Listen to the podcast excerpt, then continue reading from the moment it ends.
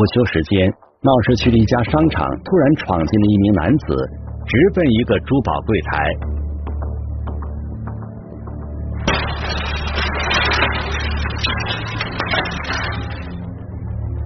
柜台的玻璃被纷纷砸碎，这名男子抓起柜台里的珠宝就往自己随身的包里塞。这一幕让珠宝店的营业员惊慌失措，急忙向商场保安寻求帮助。一点二十左右，营业员来叫我，我就出去制止。老石是这家商场的保安，由于正值午休时间。当时只有他一人在值班，珠宝店遭到抢劫，老石来不及细想，就随手拿起了门边的铁棍，急忙赶了过去。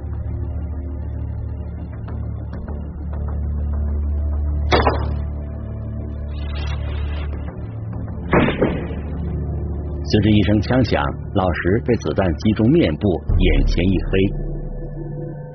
这名男子则趁机夺门而逃。驾驶一辆双轮摩托车逃离现场。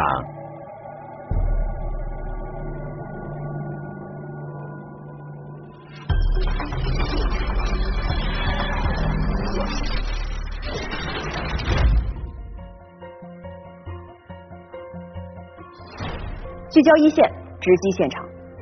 这家珠宝店位于云南省南华县闹市区的一家商场里。按理说，珠宝店的安保措施都是十分严格的，不仅有保安随时巡查，红外警报系统也是和警方的幺幺零联动的。一旦有人非法闯入或者试图偷窃，那么必然会引发警报，警方也会在第一时间出警。而这名男子却堂而皇之抡起锤子，直接砸了柜台，抢了珠宝就跑。如此胆大妄为，他究竟是什么人？他手里的枪？又是从何而来？一起进入我们今天关注的事件，了解他的来龙去脉。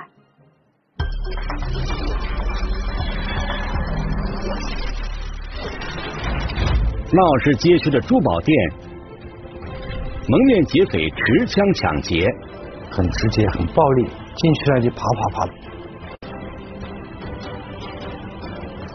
无牌照的摩托车，反光的全封闭头盔。急刹车之后，他就一个转弯就走了。黄图末路一线正在播出，警方迅速赶到案发现场，珠宝店四周已经聚集了一大批围观的群众。现场拉起了警戒线，民警通过回看监控还原了案发的经过。中午一点十四分，嫌疑人驾驶摩托车来到这家商场门口，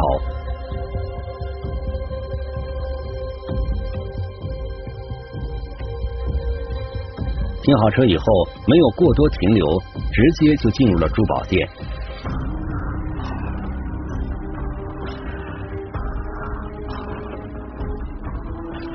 嫌疑人目标明确，直奔珠宝柜台，期间一直戴着头盔。当时的这个就是说购物的和这个往来的这个人很少，所以那个犯罪群呢就利用了这个机会，利用这个人比较稀少的这个时时候呢进行这个抢劫。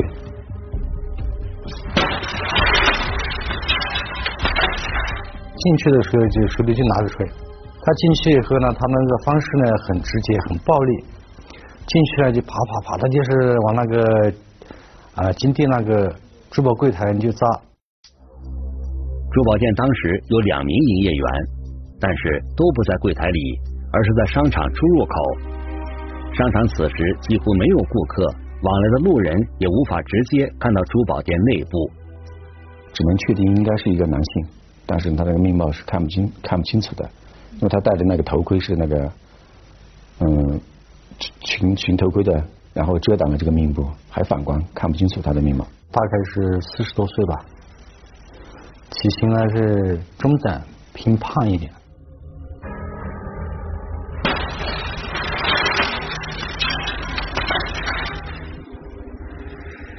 他进去的时候，柜台里面是没有人的，在他砸的过程中，可能在外围的这个营业员就看到我已经看见了之后呢，也不敢去制止嘛，因为当时那个犯罪嫌疑人不是手里面握着那个作案工具铁锤嘛。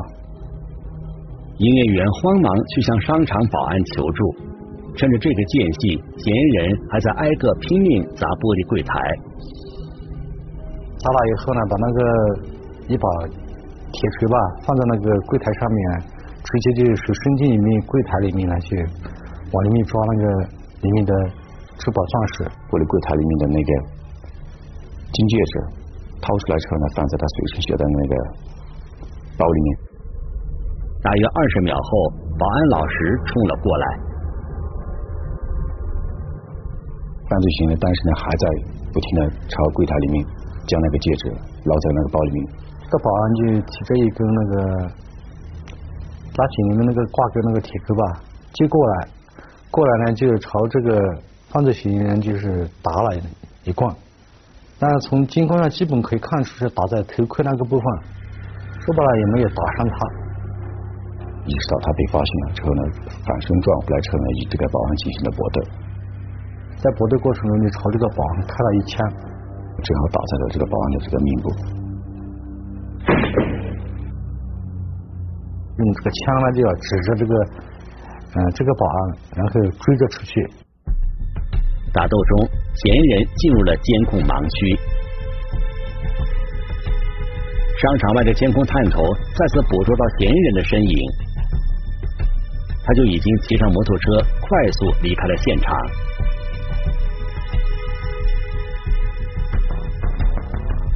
而保安老师因为受伤严重，无法再拖住嫌疑人，打在这个眼睛旁边这个部位。对，打伤后我们出警之后呢，就及时呢就是是安排人员呢将他送医。因为伤势过于严重，老石从南华县人民医院转到了楚雄市人民医院进行救治。从他的面部取出了子弹的碎片，经过法医鉴定，已经造成重伤。手术后呢，我们也提取了他那个子弹码，这大体就可以看出来，他都是那种散弹之类的啊，这是射钉器改装的射钉枪发射的这个子弹。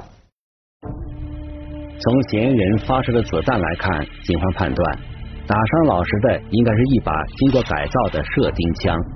嫌疑人可能还掌握了一定的枪械改造知识，把装修工地十分常见的射钉器改装成了一件具有更大杀伤力的凶器。以那个火药作为动力发射吧，然后在那个弹口的头上呢，它就粘上用胶之类的东西呢，沾了一些钢珠在上面嘛。被打伤的保安老石虽然是唯一跟嫌疑人有过短暂接触的目击者，但是也无法提供更多有价值的线索。因为他这个犯罪行为整个过程中呢没有说过话，那么这个保安也无从判断他是什么地方的口音。精心改造的枪支，戴着封闭式头盔进行伪装，嫌疑人显然预谋已久，做了充分的准备。时间紧迫，侦办民警兵分两路，一路争分夺秒对嫌疑人进行视频追踪，另一路民警对案发现场展开了细致的勘查。金店的这个金柜的玻璃被敲碎，然后呢，在中心的那个现场流了很多的血，现场呢很乱。嫌疑人在现场遗落下了一把锤子，上面沾满了血迹。他手伸进玻璃柜台里面那捞金戒指的过程当中嘛，那些精锐的玻璃嘛，不是将他那个手划破了吗？木质的那个铁锤上有血，呃，但那个指纹呢，提取呢可能就不太清楚。犯罪嫌疑人遗留下来的自己的血，另外就是提取了一把铁锤，这些东西呢，就是我们现场勘验结束后呢，都进行了送检。与此同时，路面的监控显示，这名男子驾驶着摩托车逃离现场。整个案发过程呢，就是嗯，时间比较短。嗯，他逃离现场的速度呢比较快。他在出门之后立马调头左转的情况下，随后的过来这些车辆急忙都是急刹车之后都让行他，他就一个转弯就走了。根据嫌疑人逃跑的方向。幺幺零指挥中心对全县的路面监控进行追踪，并第一时间调度巡特警，在相应卡点进行追击堵截。监控里面看见是一辆那个摩托车，红色的摩托车，两辆摩托车。摩托车查不到线索，他是没有牌照的。目标人物迅速向外逃窜，越远离市区，路面监控和卡口反馈回来的信息也越来越少。警方在争分夺秒的调取卡口信息，只是嫌疑人很快就逃出了监控的范围。出城以后就没有什么这些卡口之类的都没有了，因为在当时那个情况下呢，视频监控也是很有限的，卡口数量也很少。出了县城就断了，因为当时就是一五年的时候，那个视频监控的效果也不是很好嘛，那个时候还是呃，他那个还是模拟模拟数字。当天呢，我们其实就是组织大批量的警力呢，进行了那个追击堵截，但是呢，就是也没有得到他。经过清点，嫌疑人一共抢走了三十一枚白金钻戒。核算之后呢，总的价值呢，经这个物价局鉴定中心的一个鉴定是十五万九千九。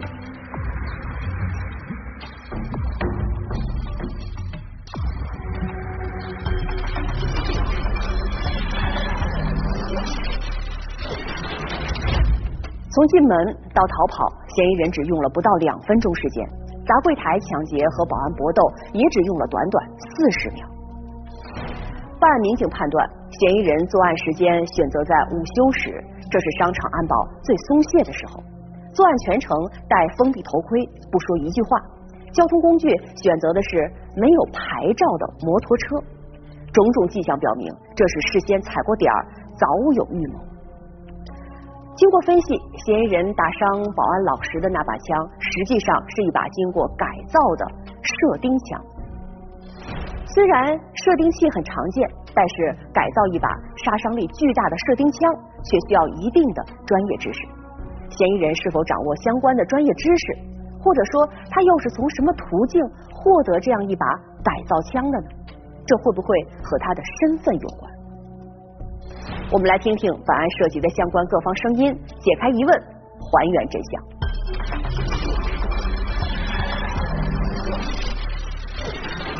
视频追踪毫无头绪，却意外接到一通举报电话。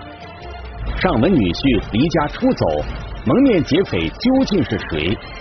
狂徒末路，一线正在播出。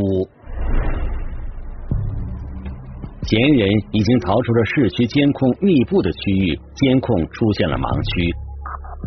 布的这个点不是那么多，然后很多就是在一些岔道主要的交通干道上呢，一些一些信息就抓不到，处于盲区状态。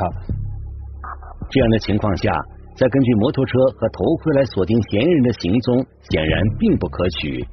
这两个特征以及嫌疑人的衣着也可能会有所改变。他这个随身的外外套可能还还在穿，也可能就脱去了，脱去以后穿里面的这个呃这些 T 恤衫之类的。但是最终我们还是用他当时穿的这些靴子这些特征，然后再来进行一个分析，根据他的身材、长相、身高这之类的东西进行一个研判。根据这些细节特征，警方调取了城市监控各个交通要道的卡口图片信息，试图顺着卡口信息再次锁定嫌疑人的踪迹。对这个嫌疑人的逃跑路线进行一个全方位的进行一个分析研判。因为南华是地处这个我们滇中也是在一个交通要道上，大的方向往西边这边往大理，往北边这边可以刻到这边攀枝花这边，往东边呢我们上了昆明，各个路路口这个嫌疑人都有这个逃跑的可能，对，在那个时候就相当的难以确定他的这个路线。路面监控最后捕捉到嫌疑人的身影是在南华县的街心花园。我们就顺这个龙田路往东边这边，就是往昆明楚雄方向，这个顺着它监控追下去以后，就是到我们个街心花园环岛的地方，信息就流失了。嫌疑人从监控中消失了，直到案发后第二天，警方在距离案发现场五公里外的一片桉树林中搜索到了嫌疑人丢弃的摩托车，还有就是钉枪，还有钻戒的底座、包装盒，还有就是衣物，一些就在那个山上呢，丢弃在那个山上。嫌疑人丢弃的交通工具采用步行，那么他的活动范围会大大缩小。以嫌疑人丢弃关键物证的地点为中心，警方向外扩大了搜查圈。最终呢，就锁定他是步行到楚大高速路，在灵光服务区这一边，应该是打成这个开往呃大理方向的这个客客运车以后逃走的。客运车的目的地无法确定，嫌疑人也可能沿途随时下车，线索再次中断。就在案情陷入僵局的时候，幺幺零接警中心接到了一个举报电话。你好，这里是南海公安局，有什么问题需要报警吗？他有个舅舅来找他，说跟他借一点钱。他好像说呢，他呢做了一档大买卖吧，他要去外地，大概是这这个意思。说现在他没有路费，他准备跑路。他侄女就联想到就是前一天发生这个案件呢，因为他知道南华发了一个抢劫案嘛，这个很大的案子，所以呢，他猜测应该说，这个人跟他说的这个案子应该是就是个今天被抢的案子，所以他没敢借钱给他，就主动的跟我们公安机关联系。举报人自称是嫌疑人的外甥女，可能嫌疑人目前准备出逃。警方立即对被举报人的身份进行了核实。挺幸运的，但是呢，也组织了这个大量的大量这个警力嘛，进行这个侦办。根据举报人提供的信息，警方找到了这名男子在南华的住处。在南华有一个出租屋，出租屋里面呢提取了他之前用过的物品嘛。经过检验。案发现场锤子上提取的血迹和这间出租屋中提取的物品属于同一个人。与此同时，警方还从出租屋中搜查到了一堆还未使用的子弹。嫌疑人的真实身份已经确定，胡某是一名伐木工人，多年前从四川来到了云南南华。从小呢，就是是父母呢就不在了，是跟着他姐姐一起生活的。他姐姐把他带着过来，到处打工，然后呢，在南华定居下来。到那个我们南华的沙桥吧，在这做上门女婿。但是孩子们出生，他就他就跑了，基本上是相当没有责任心的一个男人。据胡某的外甥女介绍，胡某性格孤僻，已经离家出走多年，独自在南华县城租房居住，基本不和妻子孩子联系。连和自己唯一的亲姐姐也有七八年没有来往了。他多年都是对家庭不管不问，嗯，自己呢一个人呢在外面漂泊。这个人呢，就是在南华活动的时间比较少，接触的人也比较少，要所以就排查起来比较困难。认识他的人是并不多的，除了就是他当时的入赘这家这边的家人，那么我们也不清楚。他的家人跟他有什么联系？是否会走了风声？专案组还派出一组侦查员前往胡某的祖籍所在地进行调查。他的祖籍是那个四川的大族。信息核准之后，我们也进行一个布控，但是一直都没有他的这个呃行行踪。我们去到那个大组了解的时候呢，他也没有跟那边的这个本家亲戚联系过，他没敢跟他就直接联系啊。案子报了车呢，他就跑了。走访的难度相当的大，一时间对他的这个逃跑这个方向就迷茫了。侦破工作再一次走入了死胡同。为了征集更多线索，南华警方决定发布悬赏通告。这个案子在南华可以说是有史以来性质啊，从手段各方面都还是比较恶恶劣一点嘛，所以就是呃对社会的影响都比较大，所以我们公安机关也高度重视。在我们这个地方的奖金是非常可观的，抓获或者是提供线索破案的，奖励十万元。他那个生活照片都有，作为逃犯上网，呃，在全国范围内进行追逃嘛。这份悬赏通告在南华县城的许多公共场所都有张贴，警方在周边乡镇以及相邻的州市也进行了关联排查。这起案件甚至被公安部列为部督案件，进行全国范围的网上追逃。然而，一转眼五年过去了，却一直没有新的线索出现。悬赏奖金这么高，如果在国内的话，就说是他应该早就落网。可是呢，没有任何线索反馈的。那么在当时我们分析呢，一致得出的结论就是，这个人应该是出警了。五年的时间里，胡某没有任何音讯，更没有主动联系过亲友，就像在人间蒸发一样。案发之后，一直到五年，到今年了嘛，实际我们一直没有放弃过对嫌疑人胡某的进行一个追踪。一直忘不掉这起劫案的还有保安老石。五年前的意外中枪，彻底改变了他的命运。一副墨镜也已经跟随他五年了。来不及躲，他手法很快，伸着右眼和面部。想起五年前的那一幕，老石依然心有余悸。当年经过抢救，他总算是保住了性命。可是他的右眼也从此彻底失明。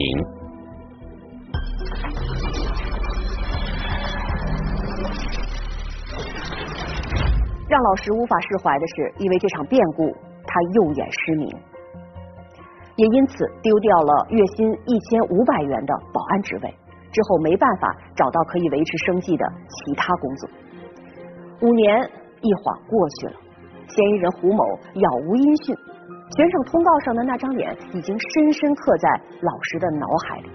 他知道是胡某开枪伤了自己，可是却无法向对方讨个说法。难道就真的没有办法找到胡某了吗？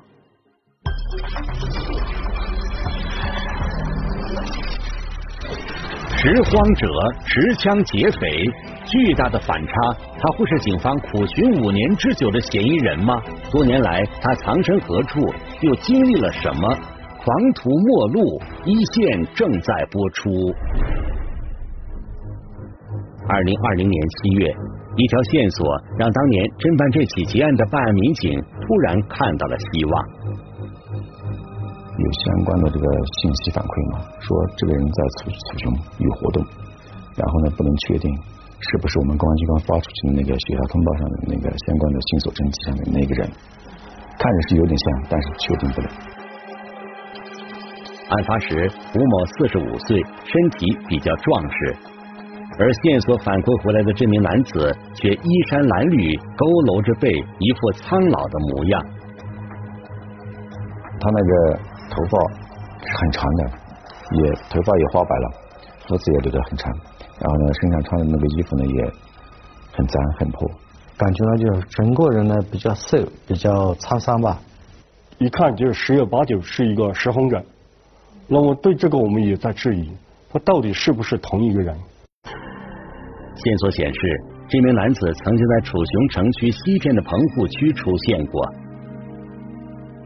而且他出现的频次也不是很高，就是时不时出现一次，时不时出现一次。他呢，基本上是捡破烂吧，基本上这种生活方式。持枪抢劫珠宝店的悍匪和衣衫褴褛的拾荒者，两者之间反差太大。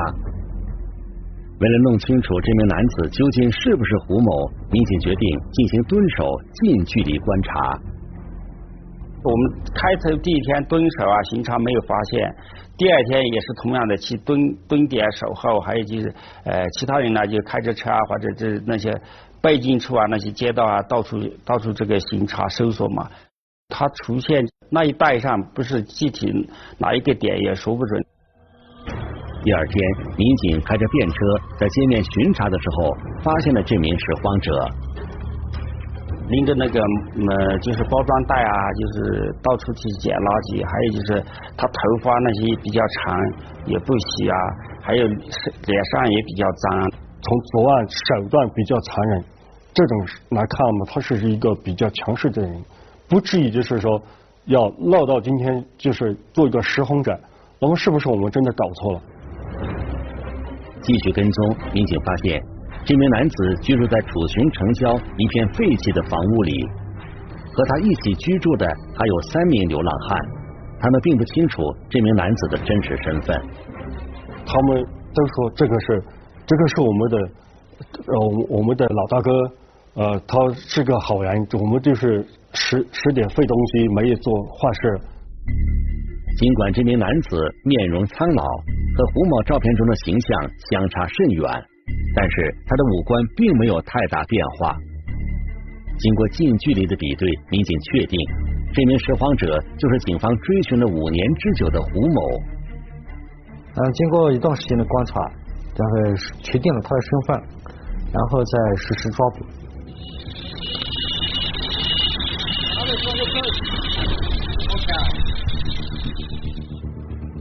面对突然到来的民警，这名男子并不意外，反而很淡定从容的坦白，自己就是五年前持枪抢劫珠宝店的嫌疑人吴某。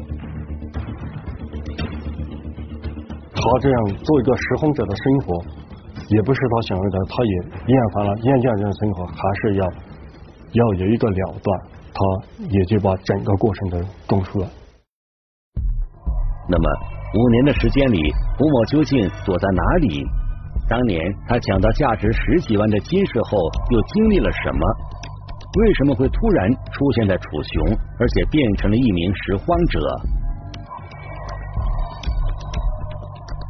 因为天气热呀，热都管不着，就是雨水多，整整我也没办法，又跑到跑到楚雄来。胡某说，当年驾车逃离现场后，他不敢直接去销赃，向外甥女借钱未果，他也担心警方会很快找上门来，干脆就冒险偷渡。我们追捕的方向是正确的，他出警之后就没有留下任何信息给我们了。吴某出境后。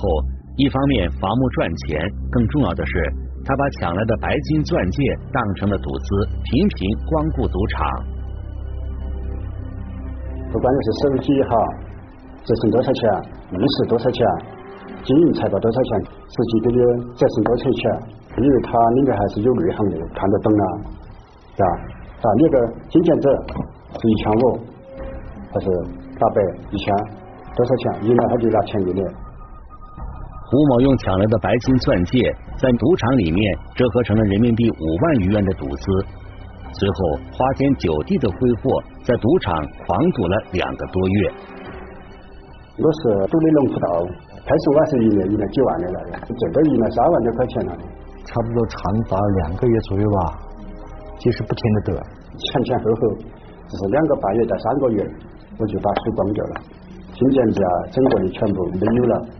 他恢复完了之后呢，他要生活，因为他没有钱了，他就说他赌场也进不去了，其他的他要吃饭，所以他没办法了。因为伐木工作有季节性，雨季来临，吴某也找不到工作，没有了生活来源之后，胡某就捡废品卖。等到伐木季节，他赚取的工钱又全部送去了赌场。生心好赌嘛，这打工之后赚了钱。就到赌场里面赌，但是呢，就是基本没赢过。一般是打的工的钱就是赌了，都输输完了。二零一九年三月，因为受不了炎热，胡某又偷渡回了楚雄，靠拾荒来维持生活。他也没敢和他的姐姐这些亲戚联系。没有身份证，吴某不敢去工地打工。在楚雄藏匿的日子里。吴某每天都是神出鬼没、提心吊胆的生活，也没有什么可怕的，整天一直拾荒，饱一顿饿一顿的。胡某已经不是第一次被赌博逼上绝境了。按理说，王某工人的工资不算低，工作半年可以收入四五万元。可是胡某生性好赌，赚来的钱几乎都进了赌场。他就。感觉心里不平衡，我输了这么多钱，打打这么多年的工，我还是很穷。五年前，他也是因为输红了眼，准备搏一把。二十多万呀，输了，输的没办法了，真的是确实走路了，走投无路了，哪里合适呢？去去抢抢个金店的意思。他的口气干一票，得一把。胡某原本想在楚雄城区物色一个金店实施抢劫，但经过踩点，他放弃了这个计划。感觉到楚雄那个安保措施呢是比较严密吧，可能不容易得手。他把这个实施抢劫的过程中失败被抓，虽然他没敢在楚雄抢劫金店，然后呢，他又返回到这个南华。我看到南华嘛小嘛，哎，适合嘎地方小嘛能够跑得出去嘎。锁定目标后，胡某花了一千元买了一辆二手摩托车，又花了一千二百元在黑市买了改装射钉枪的零件，自己拼装。把他准备的工具藏匿，藏匿好之后呢，在楚雄市啊这些地方到处的这个游玩，将身上的钱用完了之后呢，他计划就实施这个抢劫。抢金店嘛，再去返本了嘛，这个意思。嗯，再去赌一场，就看自己的命运了嘛，没办法，已经都输掉了嘛。当胡某真的从柜台里拿到了珠宝首饰，他感觉自己一夜暴富的梦想即将实现。我在拿金戒指以后，那个保安呢，他突然从我背后下手，打了我头，他确实我打疼掉了。保安老实的出现，打乱了胡某的计划。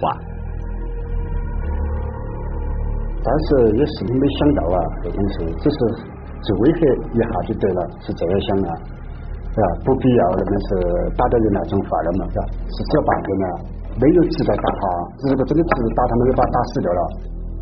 为了能顺利逃脱，胡某拿射钉枪指向老师的头，扣动了扳机。那个头盔是蒙着的，开也没开我的，我都晓不得啊。反正我相信只要半天呢，半天打呢。二零二零年十一月十二日，楚雄市人民法院开庭审理了这起案件。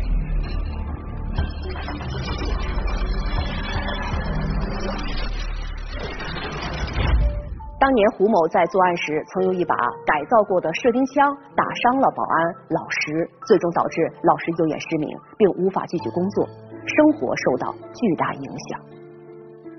因为是在工作岗位上受伤，所以老石的行为不符合见义勇为的条件。那么如今胡某落网了，老石能向胡某提起哪些赔偿要求呢？我们来听听中央民族大学法学院李良副教授的解读。老石啊是可以向被告人申请赔偿的，可以向法院提交刑事附带民事诉讼。这个申请刑事附带民事诉讼的赔偿范围有医疗费啊、误工费、护理费、交通费和伙食补助费，以及被抚养人的生活费。那么老师这个由于是五六年之前的案子。那么老师这些费用是否还能得到保障？也就是说，老师的医疗费、呃，这个误工费这些凭证是否还存在？如果没有存在的话，那么可以向医院调取五年之前住院花的这些费用。呃，当然这些补助啊，都依据我们现在当下的法院审判时的标准为标准。如果老师实在困难，可以民政部门申请民政补助，也可以申请社会救助。当然，向国家申请贫困补助也是可以的。胡某说：“落网了，反倒解脱了。五年多来，他一直提心吊胆，回到楚雄也只能用拾荒者的身份掩护自己，勉强度日。他不敢去找亲友帮忙，事实上也没有人能帮他。”他离家出走多年，没有管过妻子儿女。他嗜赌如命，一再陷入赌博的泥潭，最终也因为赌博涉嫌抢劫。胡某早已将自己的人生输得一败涂地。